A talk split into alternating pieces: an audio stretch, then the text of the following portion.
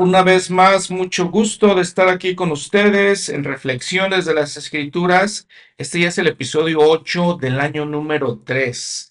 En este episodio vamos a platicar los, de los capítulos 3 al 5 de Segunda de Nefi. En estos vamos a ver un poquito de lo que sigue platicando Ley con sus hijos y cuando le habla a su hijo José, uno de sus dos hijos que nacieron en el desierto, le habla de sus ancestros. Y él se refiere a ellos, a él específicamente a Ley, como descendiente de José, que fue hijo de Israel, que fue vendido a Egipto, y nos platica de las profecías de este José. Y es importante porque esto eh, entendemos, hemos platicado, de que este libro de Mormón es el palo de Efraín, son los escritos de la tribu de José por medio de Efraín, en parte, porque vamos a ver que de hecho eh, leyes de Manasés, pero bueno, el Antiguo Testamento nos hace referencia a este palo de Efraín. Recordamos, hemos también dicho en algunos otros episodios, de las doce tribus de Israel, Jacob, hijo de Isaac, hijo de Abraham, siendo escogido por Dios él y sus hijos, doce hijos, doce tribus, ah, para ser el pueblo de Israel. De ahí platicamos que eh, Jacob mismo le da una bendición muy especial a dos de sus hijos. Uno de sus hijos es Judá, y de Judá iba a venir el rey David, y más importante, iba a venir nuestro Señor Jesucristo de esa tribu, y también le, da una bendición especial a José. José era el primogénito de sus, de sus esposas, de las más amadas, de Raquel. Entonces José, siendo probablemente el más justo de sus hermanos, tiene una bendición especial. Y entonces platicamos que la Biblia son los escritos de Judá, porque después de ciertos acontecimientos que pasaron en la historia del pueblo de Israel, la tribu principal que queda sobreviviente de este, las conquistas, los cautiverios a los que fueron eh, los que sufrieron el pueblo de los hebreos en la casa de Israel. Queda nada más Judá, principalmente Judá. Y bueno, con el libro de Mormón aprendemos que entonces Leí con su familia salen de Jerusalén ellos vivían entre la tribu de Judá, sin embargo, ellos son de la casa de José, de la tribu de José, y entonces empiezan este viaje a este nuevo continente, a la tierra prometida, y todo eso nos lo narran en el libro de Mormón. Entonces les digo, tenemos estos dos palos, le dice el Antiguo Testamento, estos dos libros, testimonios de Jesucristo, que se eh, complementan uno con el otro, testifican el uno del otro, entonces es importante. Ley entonces habla con este hijo José y le platica de que son son descendientes, perdón, más bien de este José venido en Egipto, que es importante. En el capítulo 4 hablamos de Nefi. Una buena parte eh, habla Nefi de, de sí mismo, básicamente. Y lo conocemos esa parte a partir del versículo 15, podemos decir, esta parte del 15, versículo 15 hasta el final de este capítulo 4, se conoce como el Salmo de Nefi. Y vamos a platicar de unas cosas muy interesantes que contiene este Salmo de Nefi.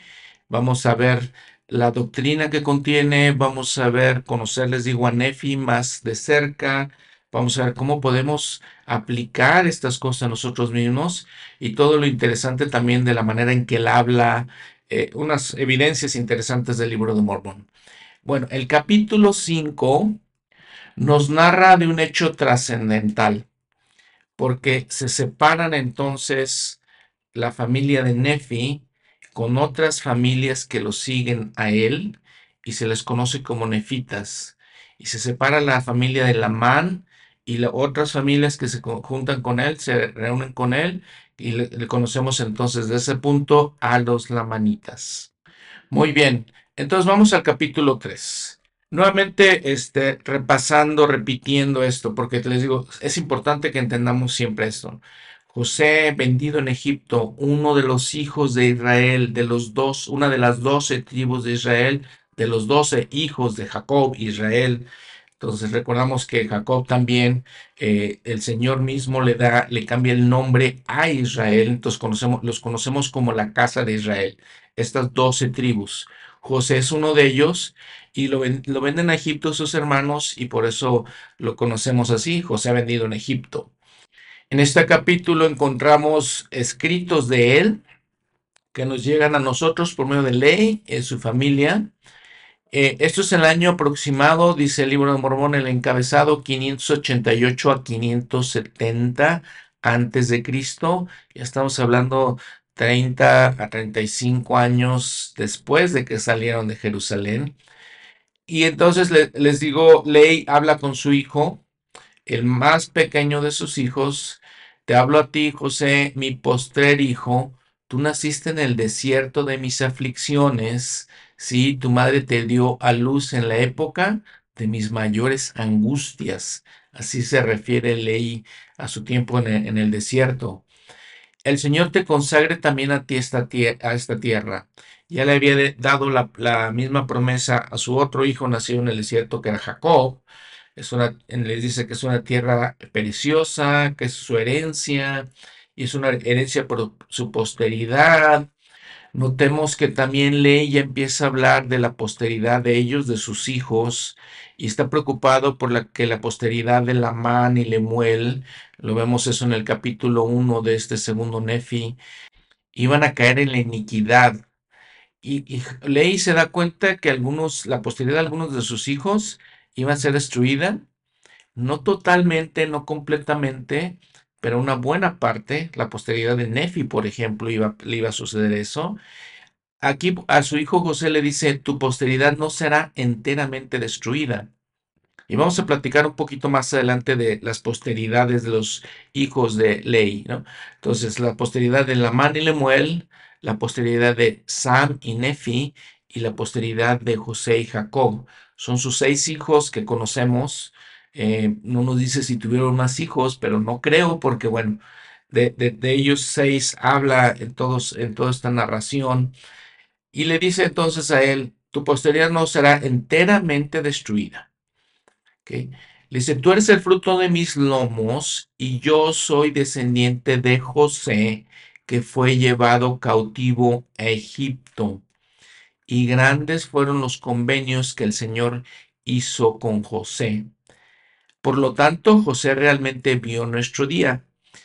Es interesante que el libro de Mormón mencione esto, porque la Biblia, o sea, les digo, pone en, lugar preponderante la tribu de José, y sin embargo no habla nada de alguna, algo que haya dicho este José, fue el salvador del pueblo de Israel, porque recuerda más o menos la historia, ¿no?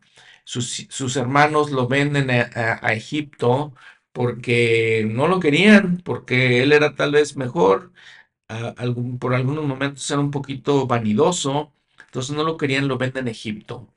Y, José va a Egipto y florece. Después de haber pasado 14 años en la cárcel, hay que decir eso.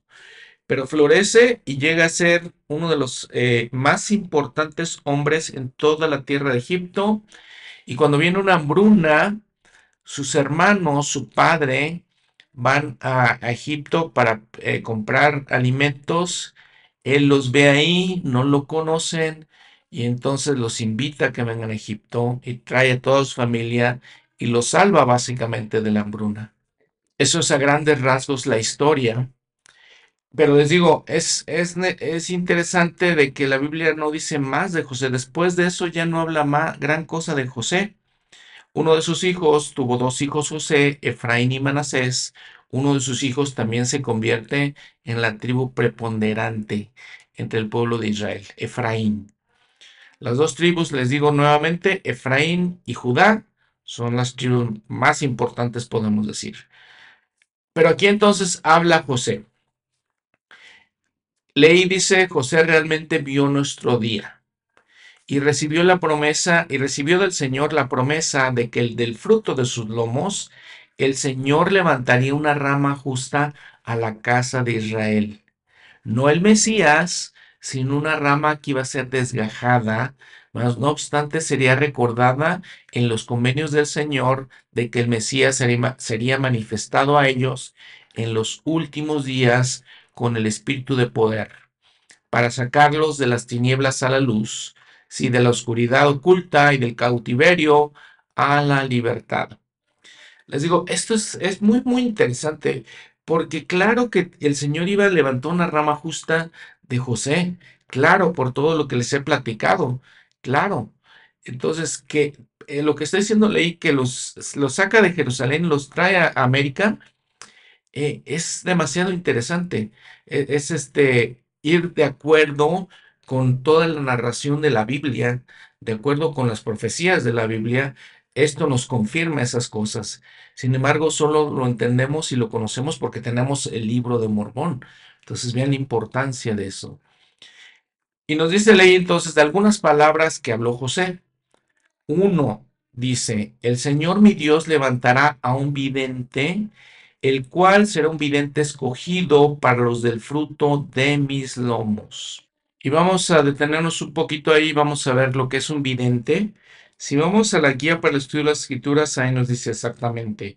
Les digo que esta es, es muy valiosa, esta guía para el estudio de las escrituras, porque básicamente es un diccionario y podemos entender eh, varios de los eh, conceptos, de las definiciones que, de las que nos hablan las escrituras. ¿Qué es un vidente? Persona autorizada por Dios para ver con los ojos espirituales las cosas que Dios ha escondido del mundo. Eso lo vemos en Moisés, Moisés 6:35, 38. Un revelador y un profeta.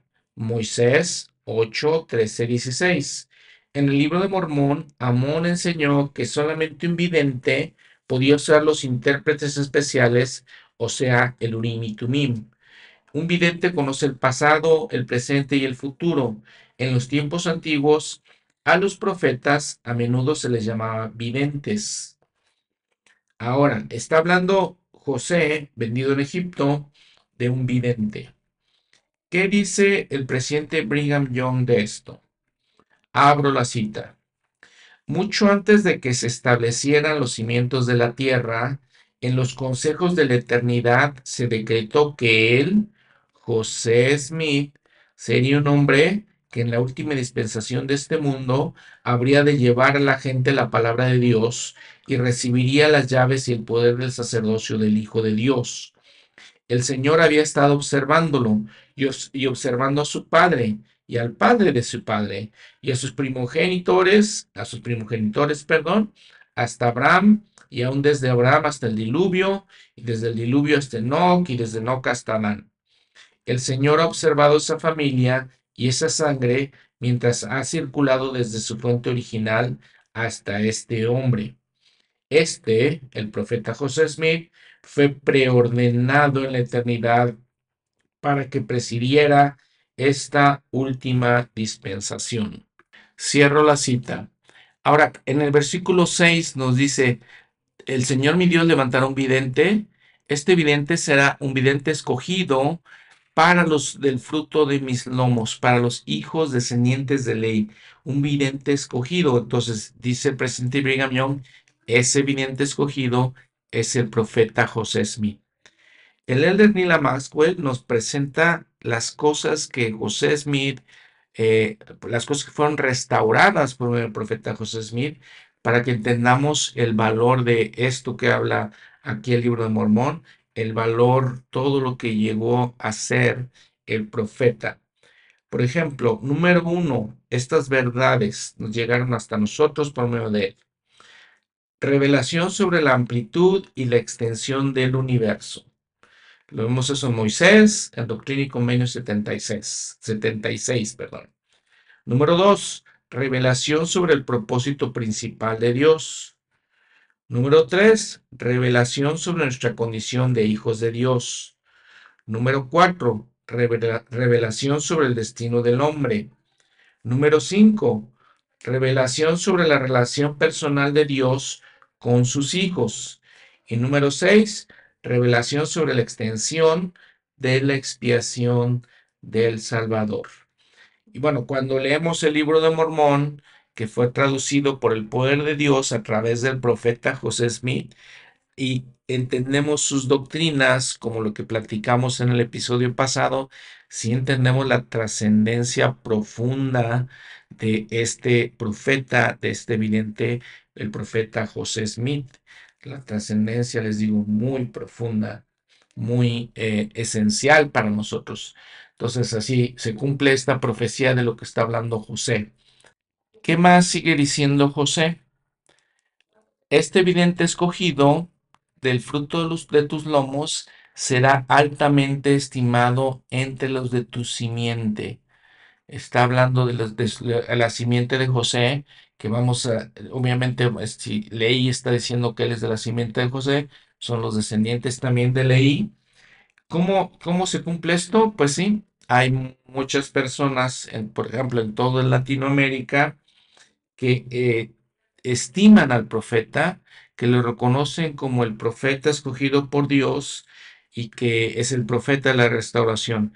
Todas estas personas que, son de, que están en este continente americano, descendientes de ley, claro que lo reconocen como profeta y lo tienen en una estimación muy alta. Entonces ahí se cumplió también esto. Ahora recordemos entonces también que le dice que este evidente sería escogido para los del fruto de mis lomos, los frutos de lomos de José, lomos de Leí. Entonces sería otra vez misma, básicamente alrededor del mismo tema. Si muchos de los descendientes de Leí eh, aquí en América Latina han recibido el Evangelio por medio del profeta José Smith de la restauración, claro que es de gran estima para ellos entonces. Lo estiman a él y es de gran estima también para ellos. Versículo 8. Le daré el mandamiento de que no haga ninguna otra obra, sino la que yo le mande, y lo haré grande a mis ojos porque ejecutará mi obra. Fíjense que repasando nuevamente algunas de las evidencias del libro de Mormón y todas las nuevas evidencias que tenemos de lo impresionante que, que eh, de todo el contenido del libro, de muchas cosas demasiado interesantes, pues claro que entendemos el gran valor que el profeta José Smith, siendo instrumento en las manos de Dios, eh, tiene para nosotros. Tiene para todo el mundo en general. Claro que el libro de Mormón es una, algo muy, muy valioso. Y entonces, claro que entendemos lo que el Señor le está diciendo a José, hijo de Israel, diciéndole que el profeta José Smith lo haría, el Señor lo haría grande a sus ojos porque ejecutará su obra y será grande como Moisés, de quien dije que os levantaría para librar a mi pueblo, o oh casa de Israel. Si pensamos un poquito en las verdades del Evangelio, en el Evangelio que fue eh, llevado a los hijos de ley eh, por medio del profeta, por medio de la restauración del Evangelio, por medio del libro de Mormón, entendemos todo eso perfectamente porque esta obra maravillosa, el libro de Mormón, nos libra de la cautividad. Eh, estamos hablando de una cautividad espiritual. Moisés libró al pueblo de Israel de una cautividad física, aunque también espiritual, ¿verdad? Pero hablamos, hablando nuevamente, el libro Mormón nos libra de esa cautividad espiritual. Podemos ver y entender mejor el plan de salvación. Y creo que eso lo pudimos comprobar el episodio pasado cuando hablamos de segunda de Nefi 2. En el versículo 12 se confirma lo que le estaba platicando, que está en el Antiguo Testamento, aquí nuevamente. Por lo tanto, el fruto de tus lomos escribirá, el fruto de los lomos de José. Escribirá, escribirá que un libro, el libro de Mormón. Y el fruto de los lomos de Judá escribirá, escribirá que también un libro, la Biblia. Entonces, ven cómo perfectamente encaja todo esto. Estos dos escritos crecerán juntamente para confundir las falsas doctrinas y poner a fin las contenciones y establecer la paz entre los frutos del, los del fruto de, de tus lomos y llevarlos al conocimiento de sus padres en los postreros días y también al conocimiento de mis convenios, dice el Señor. Nuevamente, notamos cómo todo esto se cumple perfectamente. Notamos entonces la Biblia, el libro de Mormón, el libro de Mormón, otro testamento de Jesucristo. Eh, les digo, platicamos el episodio pasado de la caída, por qué tenía que ser la caída, cuál es el plan que Dios tiene para nosotros. Claro que nos da mucha claridad para confundir todas esas falsas doctrinas que escuchamos. A veces escuchamos, por ejemplo, no, que la caída fue un suceso malo, el pecado original, etcétera, ¿no? Pero entonces el libro Mormón nos ayuda a entender esas doctrinas y la importancia de ellas en el plan de Dios para nosotros. Y lleva el Evangelio otra vez a los descendientes de la ley para que ellos conozcan de sus padres en estos posteros días y que conozcan de sus, los convenios que sus padres hicieron con el Señor. Y claro que podemos ver evidencias, no es, no es de extrañar que tanta gente en la iglesia habla español, en América Latina se habla español, tanta gente de la iglesia, o tanta gente más bien en América Latina se convierta a la iglesia más que en ninguna otra parte del mundo. Les había comentado también en un momento que la mayoría de la gente latinoamericana cree en Cristo.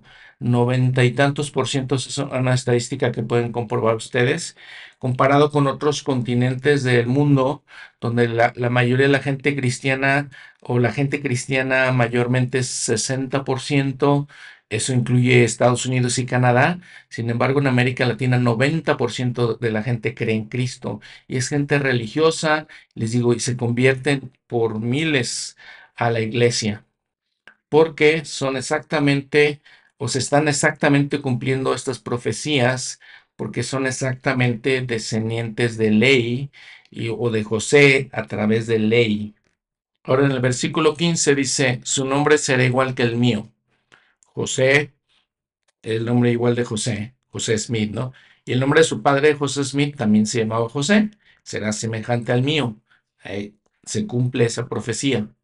Ahora, los siguientes versículos, nuevamente es esa comparación entre Moisés, dice que levantaría un portavoz para Moisés, levantó, más bien podemos decir, si recuerdan cuando hablamos de Moisés, eh, ya en el Antiguo Testamento, que no podía hablar bien, entonces el Señor levanta a su hermano Aarón para que fuera su portavoz, para que hablara por él. Lo compara con José Smith. ¿Qué no puede hacer José Smith? Dice su esposa Emma, no podía escribir, dictar una carta coherente. No tenía los estudios. ¿Qué hace el Señor? Trae un portavoz para él, o varios portavoces. Por ejemplo, Oliverio, Oliverio Cowdery fue uno de ellos, Martin Harris, Sidney Rigdon, inclusive M. Smith también fueron portavoces para él. El Señor los prepara de esa manera. En el versículo 18, He aquí le concederé que escriba la escritura del fruto de tus lomos para el fruto de tus lomos, y el portavoz de tus lomos la declarará. ¿Qué dijo el, el elder eh, Bruce McConkie de esto? Abro la cita.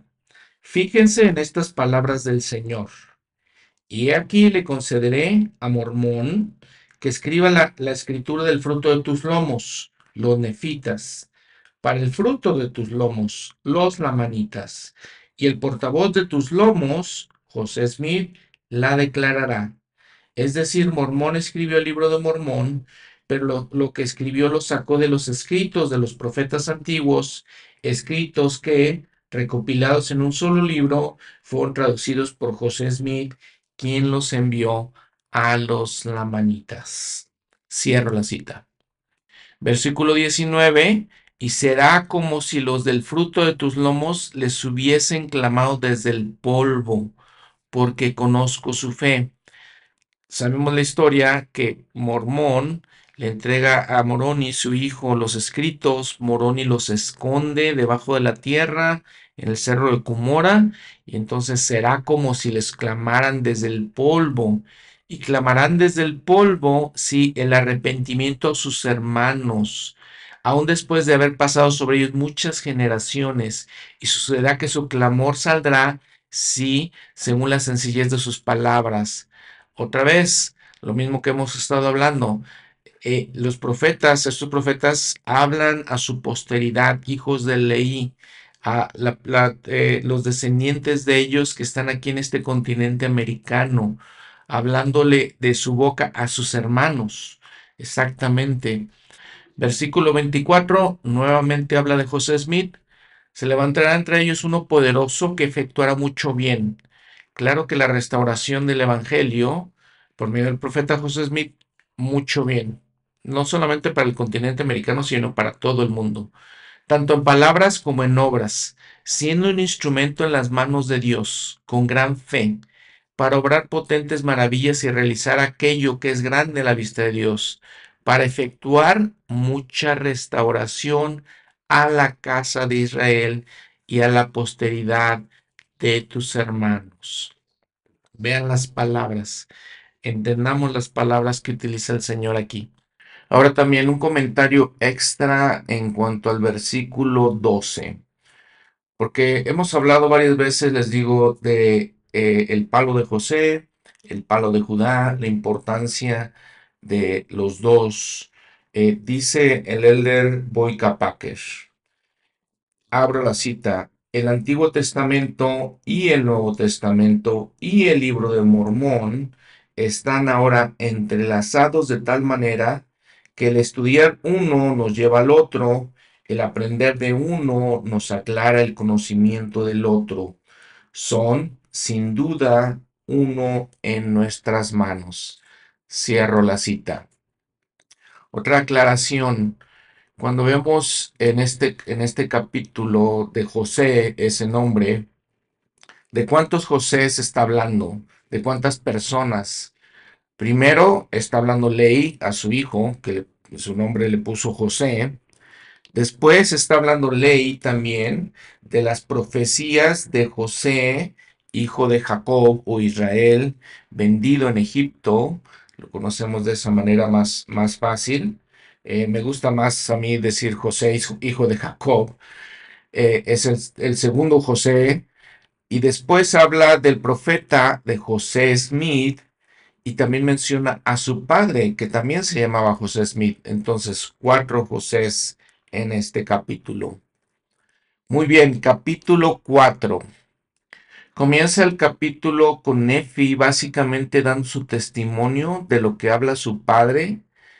Habla también de que su padre llama a la familia de cada uno de ellos, de los seis hijos hombres ya, Lamán, Lemuel, Sam, Nefi, Jacob y José, y habían nacido en ese, en ese orden, y bendice a sus familias, los llama cada uno de ellos y bendice a sus familias, y les dice cosas interesantes.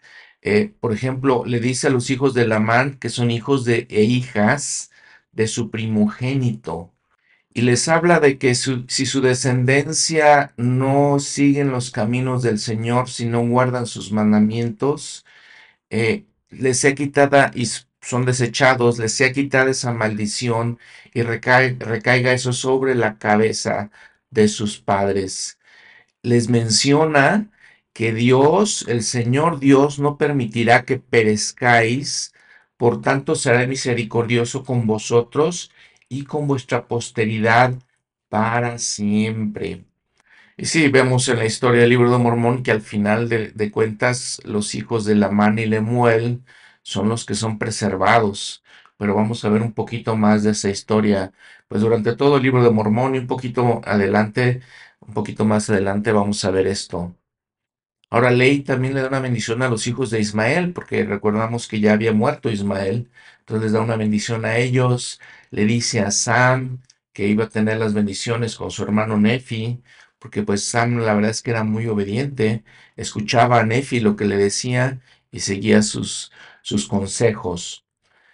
Vean lo que dice Nefi en el versículo 15. Escribo las cosas de mi alma, hablando de las planchas y muchas de las escrituras que están grabadas sobre las planchas de bronce. Ahora, vean también lo que él dice y que menciona varias veces en sus escritos. Es una manera muy especial de entender la personalidad de Nefi y cómo él, diferente a otros escritores del libro de Mormón, explica que su alma se deleita en las escrituras y mi corazón las medita y las escribo para la instrucción y el beneficio de mis, de mis hijos. Otra vez en el versículo 16, mi alma se deleita en las cosas del Señor y mi corazón medita continuamente en las cosas que he visto y oído. Entonces, dos, dos puntos importantes aquí. Les digo, menciona varias veces en, en todo lo que él está escribiendo que él se deleita en las palabras del Señor, se deleita en las cosas del Señor. Y punto importante, que, ¿y qué tanto nosotros hacemos? Piensen ustedes, eh, ¿qué tanto hacemos que meditamos? Meditamos sobre las cosas que leemos, meditamos sobre los sentimientos que tenemos, meditamos sobre nuestro testimonio, cómo nos sentimos el domingo anterior durante la Santa Cena, por ejemplo, cómo nos sentimos cuando escuchamos algún discurso, alguna clase, la conferencia general, meditamos sobre esas cosas. Nefi lo hacía. Y entonces obviamente vemos el efecto que estas eh, palabras que él dice han tenido en él, el efecto tan importante. Versículo 17 en adelante, hasta el final de este capítulo. Esto lo conocemos como el Salmo de Nefi. La definición de salmo, en una definición muy básica, es una composición o cántico de alabanza o invocación a Dios. Día sabemos uno de los principales salmistas en las escrituras, obviamente es el rey David. Eh, otras personas escribieron también parte de los salmos en el Antiguo Testamento, pero aquí conocemos esto como el Salmo de Nefi. Y varios puntos podemos entender en este salmo. Primero, alabanza a Dios, como decíamos. Número dos, establece Nefi que no es una persona perfecta, no es un hombre perfecto y se lamenta de sus imperfecciones, se lamenta de sus defectos. Número tres, él de todas maneras nos hace entender que en su cántico, en su alabanza a Dios, confía en Dios a pesar de sus aflicciones, a pesar de sus debilidades, a pesar de sus fallas, él se regocija en Dios. Y vamos a ver entonces, por ejemplo, las cosas en las, las que él eh, dice, nos confiesa realmente que son debilidades para él. Versículo 17, oh miserable hombre que soy. Sí, mi corazón se entristece a causa de mi carne. Mi alma se aflige a causa de mis iniquidades. Me veo circundado por la, a causa de las tentaciones y pecados que tan fácilmente me asedian. Ahora puedo preguntar, ¿cuáles son esas eh, tentaciones? ¿Cuáles son esos, esos pecados de Nefi? Si lo hemos conocido como un hombre recto, un hombre justo, eh, un hombre que guarda los mandamientos, que trata de convencer a sus hermanos de guardar los mandamientos también, que busca al Señor, que tiene grandes visiones y grandes eh, experiencias con Dios. ¿Cómo es que ahora dice que eh, se ve circundado por sus tentaciones y pecados? Y después lo dice, obviamente tiene problemas con sus hermanos. Y él dice, se enoja por ellos, se enoja porque eh, son duros de cabeza, porque no lo quieren entender. Y entonces obviamente son las cosas que este, le afligen. Lo va a decir después, más adelante, lo vamos a ver. Versículo 19, cuando deseo regocijarme, mi corazón gime a causa de mis pecados. No obstante, sé en quién he confiado. Vean el cambio que hace, ¿no? Eh, cómo hace el contraste entre una cosa y la otra. Y lo especial que es todo eso, lo especial de cómo él maneja estas ideas, cómo nos, nos dice primero, pues me angustio por mis pecados, pero he confiado en Dios. Y entonces recuenta él las cosas que, en las que ha sido bendecido. Y les digo, podemos aplicar esto muy bien a cada uno de nosotros, estoy seguro. Eh, reflexionemos sobre esto, ¿qué, qué es lo que él hace, porque todos tenemos esos momentos en los que, híjole, ¿cómo pude hacer esto? ¿Por qué me equivoqué en una cosa? ¿Por qué me enojé con alguien? ¿Por qué fallé en cumplir el día con el día de reposo? ¿Por qué fallé en no hacer mis visitas de administración? En no contactar, en no tal, vez ayudar a alguien en la calle, porque hoy no hice mis oraciones, hoy no leí las escrituras. Sin embargo, lo que hace Nefi dice, sé en quién he confiado. Mi Dios ha sido mi apoyo. Él me ha guiado por entre mis aflicciones en el desierto y me ha preservado sobre las aguas del mar.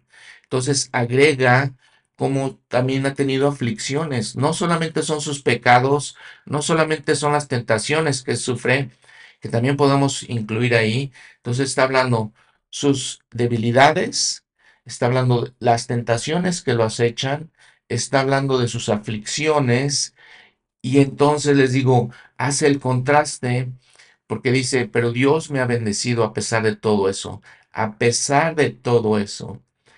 Ha confundido a mis enemigos hasta hacerlos temblar delante de mí. Y lo, impresionante aquí, lo increíble, pues es que sus enemigos eran sus propios hermanos, su propia familia. Tal vez está hablando un poco de su padre Ley cuando fue perseguido, que lo querían este, apedrear cuando estaban en, Jerusalén. No sé si él tuvo también una experiencia ah, como esa. Ah, era muy pequeño, muy joven, es lo que quiero decir, pero tal vez eh, él sufrió también eso, pero principalmente creo que sus enemigos, está hablando aquí de su propia familia, imagínense lo, lo grave de su situación, ¿no? Dice versículo 23, he aquí, él ha oído mi clamor durante el día y me ha dado conocimiento en visiones durante la noche. Entonces les digo, cuenta sus bendiciones a pesar de sus debilidades, a pesar de sus aflicciones, a pesar de algo de lo que él considera sus pecados. Cuenta sus bendiciones. Y de día me he hecho osado en ferviente oración ante él. Sí, he elevado mi voz a las alturas y descendieron ángeles y me ministraron aquí también nos está contando que él ha hecho, qué, qué parte este, ha puesto, o qué puesto de su parte, más bien podría decir. Él ha hecho sus oraciones, ha elevado su voz a las alturas. Notemos las palabras ferviente oración, no cualquier oración, ferviente oración. Y entonces nos narra que pues sí, ha recibido la bendición, la administración de ángeles, eh, lo ha llevado el Espíritu a ver cosas grandes y maravillosas, demasiado grandes para el hombre. Por lo tanto, me mandó que no las escribiera. Se me mandó que no las escribiera. Hay cosas que tal vez entonces vio Nefi y no las conocemos porque no las escribió. He visto tan grandes cosas si el Señor en su condescendencia para con los hijos de los hombres los ha visitado con tanta misericordia, ¿por qué ha de llorar mi corazón y permanecer mi alma en el valle del dolor y mi carne, deshacerse y mi fuerza desfallecer por causa de mis aflicciones? Vean la pregunta otra vez. Híjole, eh, y lo podemos aplicar a todos nosotros. ¿Quién no ha tenido aflicciones? ¿Quién no ha tenido sufrimientos? ¿Quién no tiene debilidades? ¿Quién no tiene pecados? ¿Por qué debemos desfallecer, eh, sufrir por esas cosas cuando el Señor nos ha bendecido tanto? En su condescendencia nos ha visitado con tanta misericordia. Versículo 27, ¿y por qué he de ceder al pecado a causa de mi carne? ¿Por qué sucumbiré a las tentaciones de modo que el maligno tenga lugar en mi corazón para destruir mi paz y contristar mi alma? ¿Por qué me enojo a causa de mi enemigo? A veces yo me he preguntado esas cosas, ¿por qué cedo a las tentaciones? ¿Por qué cedo a ciertas cosas? Sucumbo, dice, usa la palabra Nefi. Cuando sé que no es lo correcto, cuando sé que es no está bien hacer ciertas cosas, cuando sé, por ejemplo, que tengo que ir más al templo, o cuando sé, por ejemplo, que tengo que hacer mis visitas o eh, hablar con, con los hermanos que necesitan ayuda, cuando sé que tengo que hacer otras cosas, ¿por qué no las hago? Entonces, eso es lo que dice, lo que básicamente dice Nefi.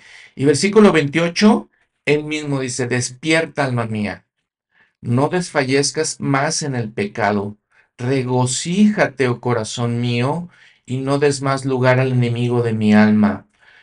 Nos enseña aquí por qué tenemos que angustiarnos tanto cuando el Señor nos ha bendecido.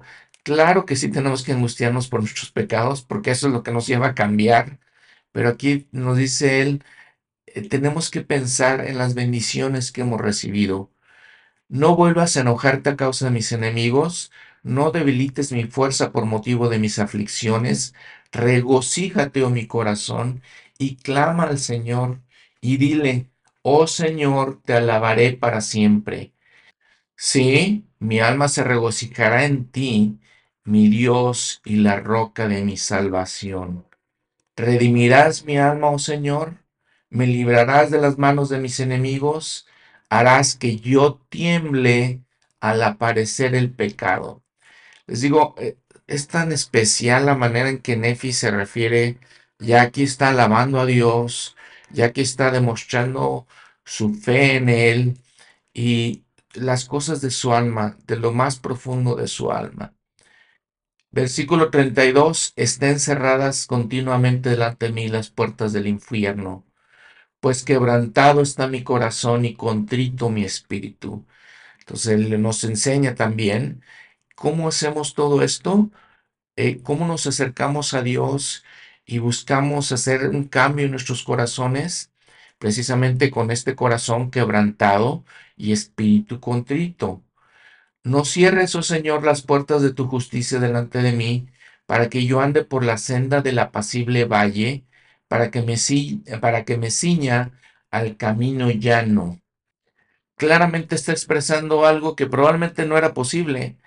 No es que no queremos, o sea, no es posible, digo, todo lo queremos, pero no es posible que el camino en nuestra vida sea llano, porque entonces, recuerden lo que vimos el episodio pasado de ley, cuando enseña eh, si no conocemos la miseria, no vamos a conocer el gozo. Si no conocemos el pecado, lo malo, no vamos a conocer lo bueno. No podemos, en nuestra naturaleza no está entender ciertas cosas. Por ejemplo, cuando nosotros tenemos mucha hambre y pasamos un día tal vez ayunando y entonces comemos y decimos qué rica está la comida, es así que entonces entendemos la diferencia entre la miseria, lo malo, el pecado y lo bueno. Nos damos cuenta al comer que decimos qué deliciosa está la comida, algo que tal vez tomamos por, eh, por hecho, que vamos a tener comida. Sin embargo, cuando no tenemos comida nos damos cuenta de eso. Cuando estamos enfermos, y después ya nos sanamos, después de algunos días tal vez una gripe regular y tal vez una gripe fuerte, pero ya sanamos, decimos, wow, qué bueno que tenemos salud. Y entonces apreciamos la salud. Y entonces entendemos que lamentablemente es necesario que suframos aflicciones para que podamos entender la felicidad. Para que podamos tener gozo, tenemos que pasar esas aflicciones. Y aquí, aunque Nefi está pidiendo andar por una senda de un valle apacible, él mismo creo que sabe que no es posible, ¿verdad? Pero obviamente su corazón está pidiendo eso y le pide a Dios que lo envuelva con el manto de su justicia. Prepara un camino para que escape delante de mis enemigos. Eso sí es interesante.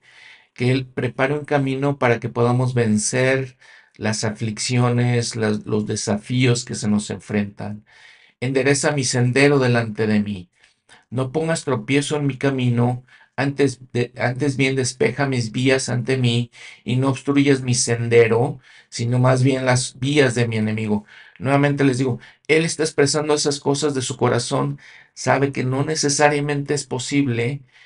Y el versículo 34 dice, oh Señor, en ti he puesto mi confianza y en ti confiaré para siempre. ¿Qué es lo que explica aquí? Que a pesar de que está pidiendo que se despejen las vías de su camino, que, que no haya obstrucciones en su sendero, está diciendo ahora, en ti he puesto mi confianza.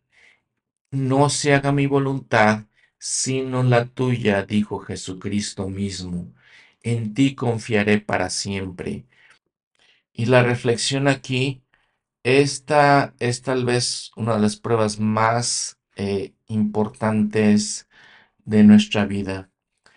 Cuando Él está expresando todas sus angustias, Nefi, eh, todos sus dolores, sus desafíos, eh, sus pecados está confesando, le pide al Señor que lo libre Sin embargo, sin embargo, otra vez, lo alaba, alaba al Señor y dice, en ti he puesto mi confianza y en ti confiaré para siempre.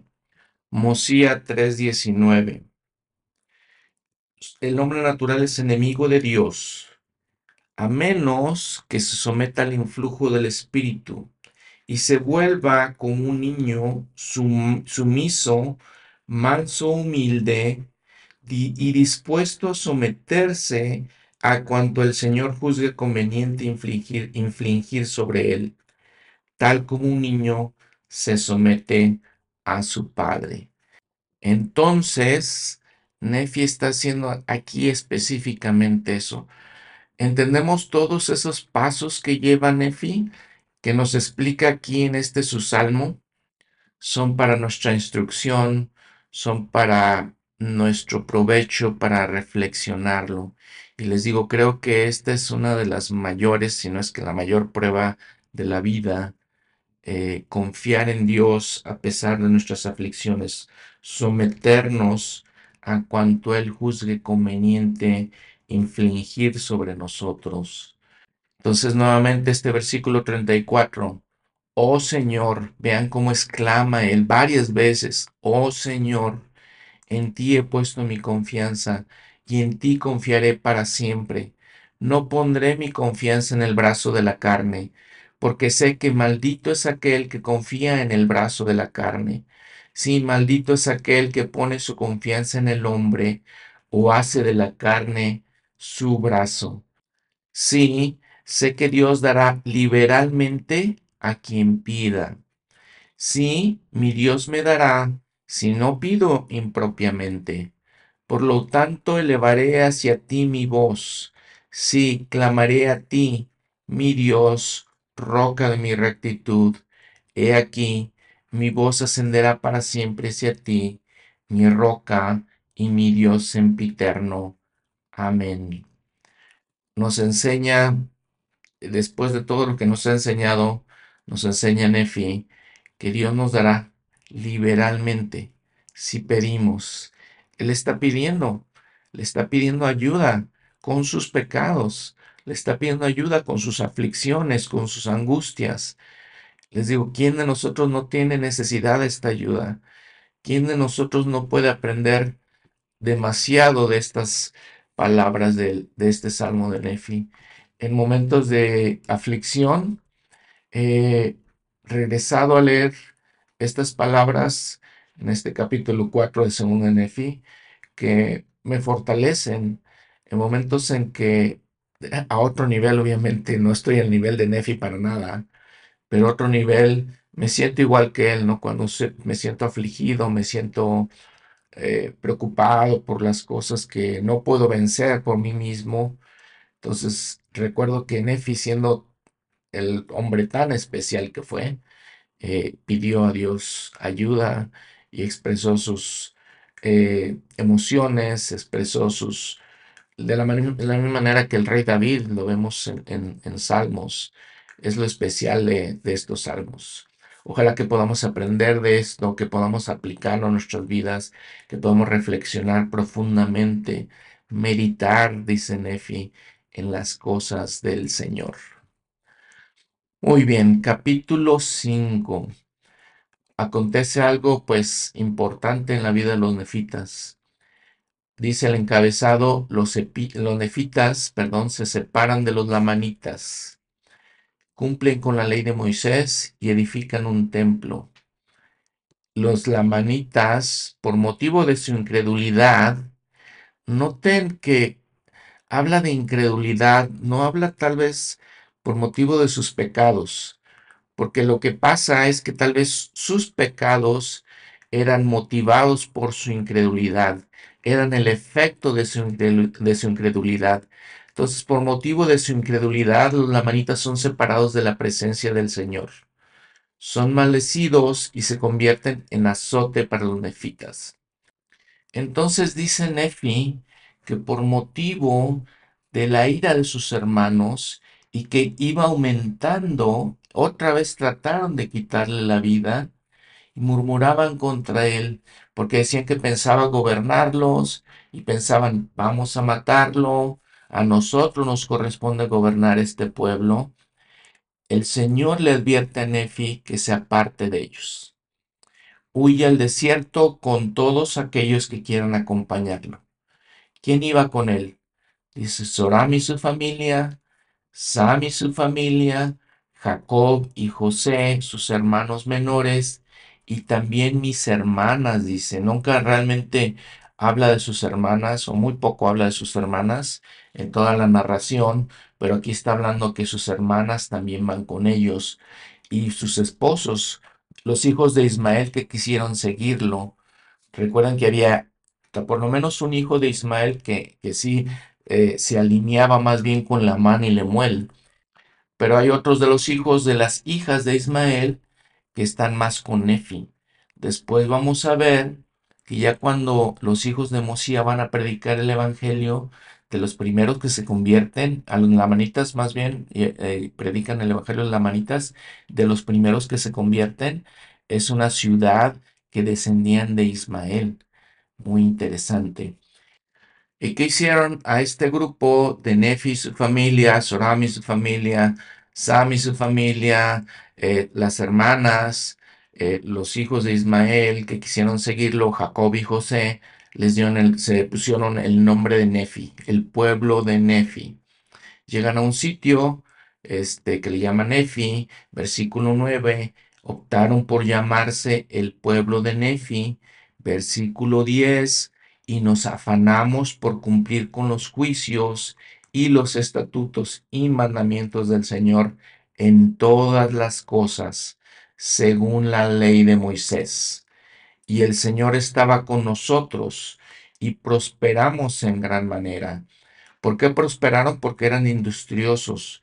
Nos comenta que plantaron semillas, criaron eh, rebaños, manadas y animales de todas clases, y dice que tomaron eh, la leona con ellos, la esfera o brújula, la espada de Labán también. Después vamos a ver que todo eso llegó hasta Moroni y todo eso llegó hasta José Smith, todas esas cosas. Ahora, comentando que eh, el otro grupo se llamaban entonces ahora Lamanitas, trataron de destruirlos, él eh, conforme a la espada de Labán hace muchas otras espadas, les enseñan, noten que también no solamente su progreso espiritual, sino que también se preocupan por su progreso temporal. Enseñé a mi pueblo a construir edificios y a trabajar toda clase de madera, hierro, cobre, bronce y, materiales preciosos que había en gran abundancia. Sabemos, por ejemplo, que en, sí, en América Latina hay muchos materiales preciosos, piedras preciosas en gran abundancia. Versículo 16, yo Nefi edifiqué un templo y lo construí según el, el modelo del templo de Salomón. Tenía las planchas de bronce, sabía cómo había sido construido el templo de Salomón, salvo que no tenían tantos materiales preciosos. Pero lo construyeron semejante al el templo de Salomón. Versículo 17 algo para que reflexionemos también nosotros y aprendamos. Aconteció que yo, Nefi, hice que mi pueblo fuese industrioso y que trabajase con sus manos. Nuevamente, entendamos, nos habla de las cosas espirituales, construye un templo, guardan la ley de Moisés en todas las cosas. Y además, son un pueblo trabajador, industrioso. Esa es la clase de personas que todos tenemos que ser. Y luego establecen su gobierno y establecen personas que les enseñen. Les digo, muy interesante, tenemos que ser buenos ciudadanos, tenemos que establecer nuestro gobierno, y aunque no es establecido por tal vez a veces por hombres de Dios, pero el gobierno también habla de eso, de que tratan de establecer eso y ser fieles a eso. Entonces prosperan en lo espiritual primeramente, construyen el templo, les digo, la ley de Moisés, prosperan en lo temporal, son trabajadores, aprenden, siguen este, creciendo, son buenos ciudadanos. es el ejemplo que tenemos que seguir, es el ejemplo. Pero luego nos comenta, versículo 21, que el Señor hace caer una maldición sobre los que ahora se llaman lamanitas. Y dice que les hizo eh, caer sobre ellos una piel de color oscuro y da ciertas eh, descripciones Nefi aquí. Eh, les digo, de acuerdo a lo que entendemos, la gente que, los estudiosos que estudian los escritos, cómo, es, cómo escriben las personas, regularmente el que está escribiendo ve las cosas de una manera. Nefi vio las cosas de una manera, describe cómo eran los lamanitas y a veces algunas personas al ver este tipo de, al leer este tipo de cosas, eh, entienden la manera, eh, estas cosas, este ejemplo, de una manera equivocada. ¿A qué me refiero? Hace Nefi la descripción de los lamanitas y entonces pensamos, bueno, la gente con piel de color oscuro, lo comparamos con eso. Les digo, esa es la manera que está viendo Nefi e, esa situación. Sin embargo, si seguimos leyendo más adelante el libro de Mormón, se revierten los papeles. La gente de color oscuro era la gente buena, trabajadora, cumplían los mandamientos fieles, lo vamos a leer después, fieles. Samuel el Amanita era uno de ellos, los hijos de Lamán eran otros, entonces la idea que alguien pueda tener que las, ciertos colores de piel son mejores que otros es una idea que literalmente puedo pensar viene del adversario, viene de Satanás. ¿Por qué les digo esto? Obviamente entendemos, por ejemplo, Hitler utilizó ciertas ideas de esas para eso. Vemos que también en algunos países se ha utilizado eso como parte de la esclavitud, como parte del abuso, del maltrato contra cierta gente. Y es una idea completamente errónea, completamente equivocada. Y si me permiten aquí decir muy firmemente esas palabras, las creo muy seriamente, muy realmente esas ideas son erróneas y vienen de el padre de todas las mentiras. Y si entendemos en nuestros tiempos, en estos tiempos modernos, lo absurdo de esas ideas, porque realmente eso nada más es la, la generación de melanina en nuestro cuerpo, eso es todo. Todo lo demás, nuestro cerebro, nuestras capacidades son exactamente iguales, no importa el color que tengamos. Otra perspectiva de eso es nuestra idea de cuando algo es bello y no es bello. Es solamente un concepto que tenemos y les podemos decir realmente que una de las personas más bellas en el mundo son gente de color oscuro. Ahora, otra cosa importante, esto lo aprendí en el podcast Follow Him, muy interesante. Son de esas cosas que aprende uno y te abren la mente, te llega luz a la mente cuando vivías en las tinieblas. Dice la hermana, eh, la hermana es la doctor Jan Martin, nos dice, esa manera en que leemos el libro de Mormón a veces es una manera equivocada. Nos invitan el pod, en el podcast a leer con detenimiento y lo, lo que he estado siempre platicando a ustedes, hay que leer y hay que estudiar y hay que escudriñar para que no tengamos ideas equivocadas y erróneas. Ya les había dado un ejemplo que yo tenía la idea errónea todo el tiempo, crecí, no sé si lo aprendí de alguien, si crecí con esa idea, donde dice, mientras guarde los mandamientos, dice el libro Mormón, prosperarás en la tierra. Y yo siempre pensé, ah, si guardo los mandamientos, me va a ir bien económicamente. Y no, es equivocado. Eso es, es una cosa, un concepto erróneo lo que dice ahí el Señor. Les expliqué un poquito de eso. En esta situación es muy parecido a eso, dice la hermana Martín.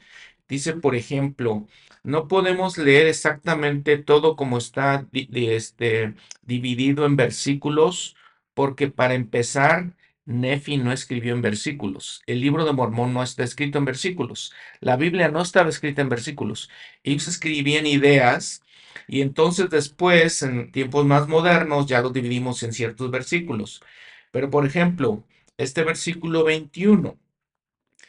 Primero está hablando Nefi de que los, los lamanitas y los lemuelitas y la gente que decidió seguirlos eh, habían roto un convenio con el Señor. De hecho, ciertas palabras nos, nos ayudan a entender eso. Por, por ejemplo, cuando la palabra desechados de la presencia de Dios tiene la connotación en hebreo de eh, romper el convenio. Ellos habían roto el convenio. Después, inclusive, Nefi dice, el Señor invita a todos, no importa el color de la piel, no importa ninguna de esas cosas. Pero en esa situación, ellos, Lamán y Lemuel, habían roto ese convenio. Y entonces el Señor dice, ok, esa es su decisión. Y entonces todo esto nos está hablando del convenio que han roto, que han quebrantado, el que han faltado. Siguiendo con el versículo 21, dice, han endurecido sus corazones. Ahora, después sigue una clave aquí, de modo que se habían vuelto como un pedernal.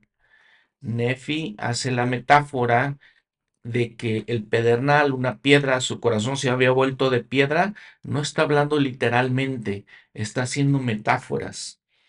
Y entonces después continúa con la idea Nefi, hablando de metáforas, dice, por tanto, ya eran que eran blancos y sumamente bellos y deleitables, y el Señor hizo que los que les cubriese una piel de color oscuro para que no atrajeran los de mi pueblo. Dice entonces el manual, ven, sígueme. Pregunta, ¿cuál fue la, la, maldición que sobrevino a los lamanitas? En la época de Nefi, la maldición de los lamanitas consistió en que fueron separados de la presencia del Señor a causa de su iniquidad. Otra vez, la connotación es que ellos quebrantaron el convenio que habían hecho con Dios. Pues el Señor dijo, ok, esa es su decisión, su albedrío de hacerlo así. Eso significa, sigue el manual, que el Espíritu del Señor fue retirado de su vida. Posteriormente, como les había comentado, cuando los lamanitas aceptaron el Evangelio de Jesucristo, la maldición de Dios no lo siguió más.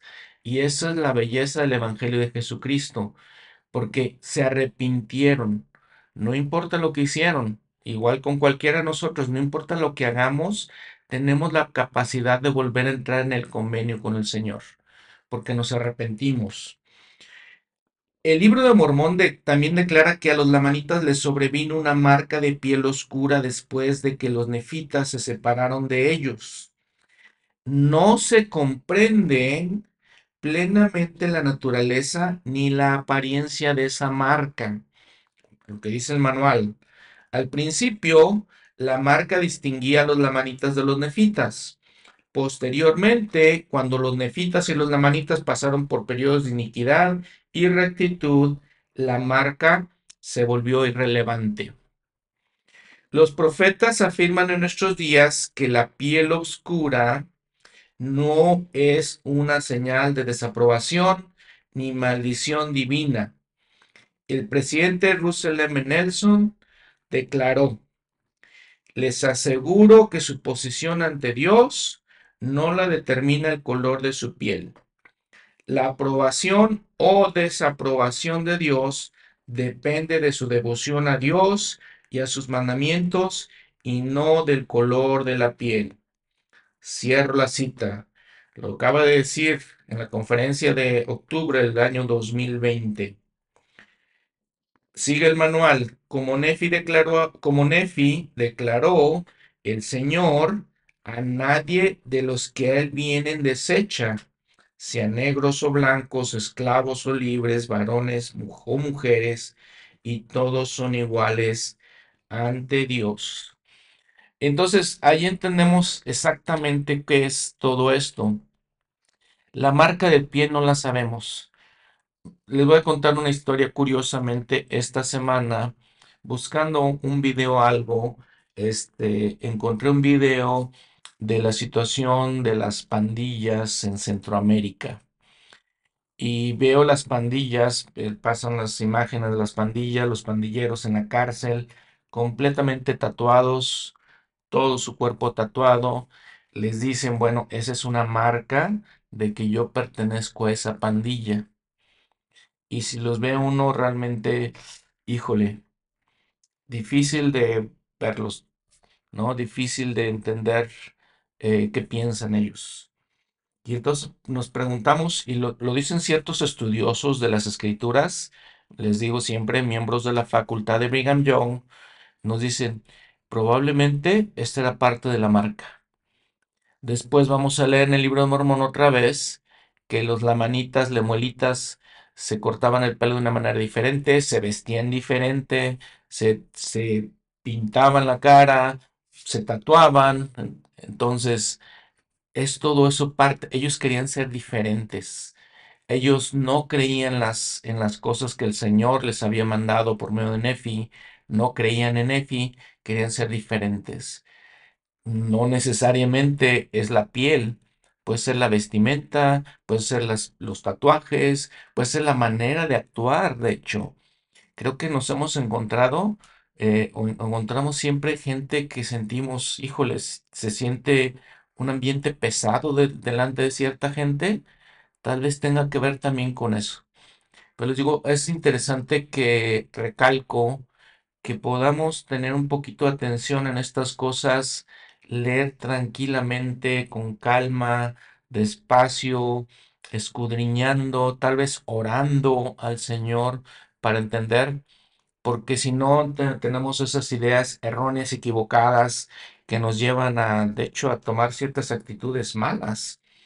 Otro comentario que quiero hacerles, ¿en qué lugares de este mundo la iglesia progresa más? Los lugares donde vive la gente de piel oscura. Es donde más gente se convierte al evangelio. Eso incluye Latinoamérica, incluye el continente de África. Ahí la gente busca más el evangelio. Y recalco otra vez, ¿qué, qué diferencia había, por ejemplo, entre los hijos de Lamán?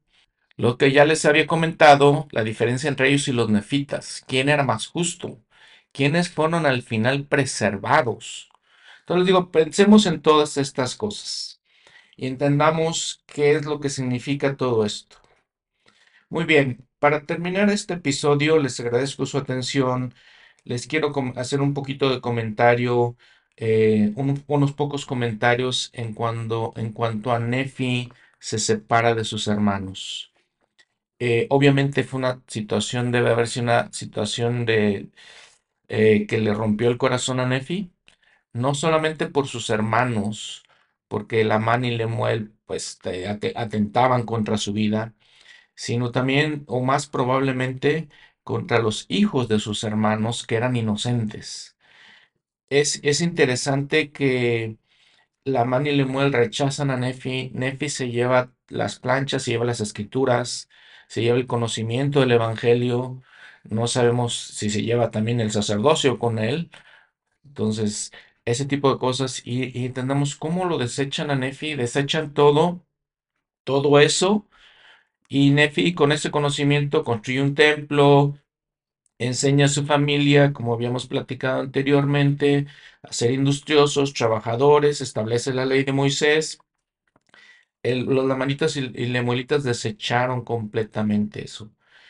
¿Por qué tomó esa decisión Nefi cuando fue tan difícil probablemente? Tan difícil.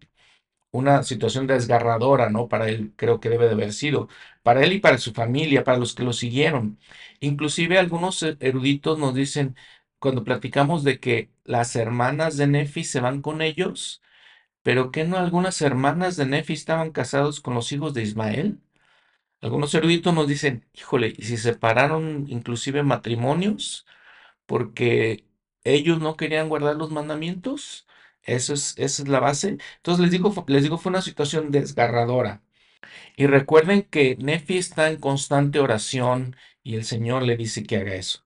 ¿Qué aprendemos de todo eso?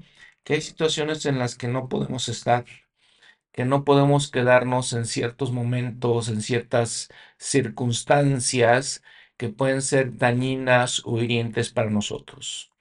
En algún otro episodio ya platicamos algo que es la hermana Yi, Michelle Yi, eh, que en la conferencia general que nos dice, no, no, no podemos quedarnos en esas situaciones cuando es una relación abusiva, es una relación violenta, y abusiva puede ser física, mental, espiritualmente, emocionalmente, puede ser cualquiera de esos abusos.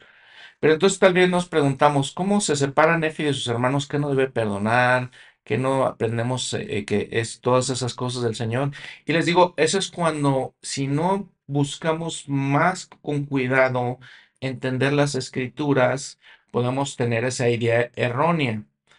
de que como debemos perdonar 70 veces 7, podemos quedarnos en esas situaciones dañinas para nosotros. El Elder Holland en la conferencia de octubre del 2018 dio un discurso que se llama El Ministerio de la Reconciliación. Y escuchen lo que él dice de todo esto. Abro la cita. Perdonad y seréis perdonados, enseñó Cristo en tiempos del Nuevo Testamento. Y en nuestros días, yo el Señor perdonaré a quien sea mi voluntad perdonar, más a vosotros os he requerido perdonar a todos los hombres. No obstante, es importante que cualquiera de ustedes que viva con verdadera angustia tenga en cuenta lo que no dijo.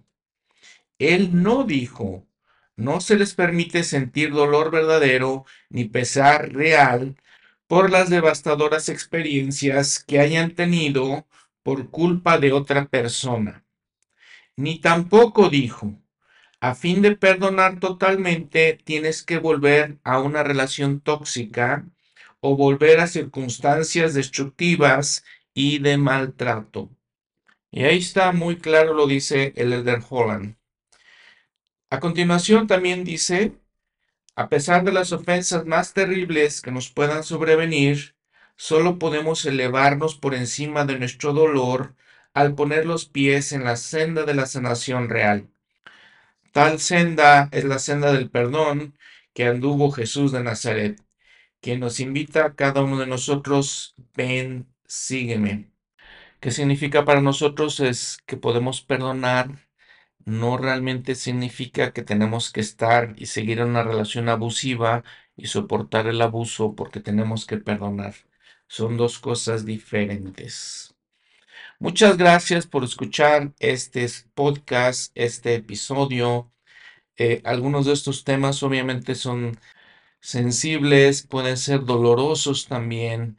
Eh, les invito a que lean directamente las escrituras con un espíritu de oración que oremos después de leer las escrituras y, entender cómo se aplican a mí, cómo puedo entender qué es lo que nos está tratando de decir el Señor en estas, en todos estos mensajes. Inclusive podemos hacerlo con un espíritu de ayuno también. ¿Qué significan para mí todas estas cosas? ¿Cómo, cómo las aplico a mi vida? Y por eso el tema del podcast, reflexiones de las escrituras, porque tenemos que reflexionar, les comento, ¿no? Tenemos que tratar con cuidado todas estas enseñanzas. Creo que podemos separar nuestro estudio de las escrituras de leer diariamente, al meditar también diariamente, al también tratar de entenderlas, les comento, eh, con, con ese espíritu no tenemos la creo que no es tan importante como decir, ya leí tantos versículos, ya acabé de leer el libro de Mormón. Tal vez mejor detenernos un poco, leer ese versículo, meditar, reflexionar sobre ese versículo e investigar más. Pedir para que se nos dé, buscar para que hallemos, buscar los tesoros escondidos en las escrituras. Entonces, recalcando eso, que podamos tomarnos el tiempo, no tenemos ninguna prisa, lo importante es leer y mientras estamos reflexionando y entendiendo, eso va a traer el Espíritu de Dios a nosotros más que que tan rápido lo podamos leer. Inclusive también se aplica a nuestras familias. Muchas gracias por su atención otra vez. Muchas gracias por escuchar este podcast. Próxima semana Segunda de Nefi, capítulos 6 al 10, nuevamente capítulos muy especiales. En el manual, oh, cuán grande es el plan de nuestro Dios. Ese título nos da eh, idea de la importancia de estos capítulos. Nuevamente vamos a escuchar a Jacob, hermano de Nefi, hijo de Ley, hablar. Y vamos a hablar nuevamente de la parte central de toda nuestra humanidad, de todo el plan de salvación, la expiación infinita de nuestro Señor Jesucristo. Si les puedo dejar tarea, lo pongo entre comillas, porque bueno, es una, para que escuchen el episodio 26 del año número 2. Es un episodio especial precisamente se llama Una expiación infinita. Les recuerdo que el podcast lo pueden escuchar en Spotify, lo pueden escuchar en Google Podcast, en Amazon Podcast también, lo pueden escuchar en YouTube también. Y si tienen alguna pregunta, me pueden hacer, me pueden hacer a escrituras@mail.com. Nos vemos la próxima semana. Hasta pronto.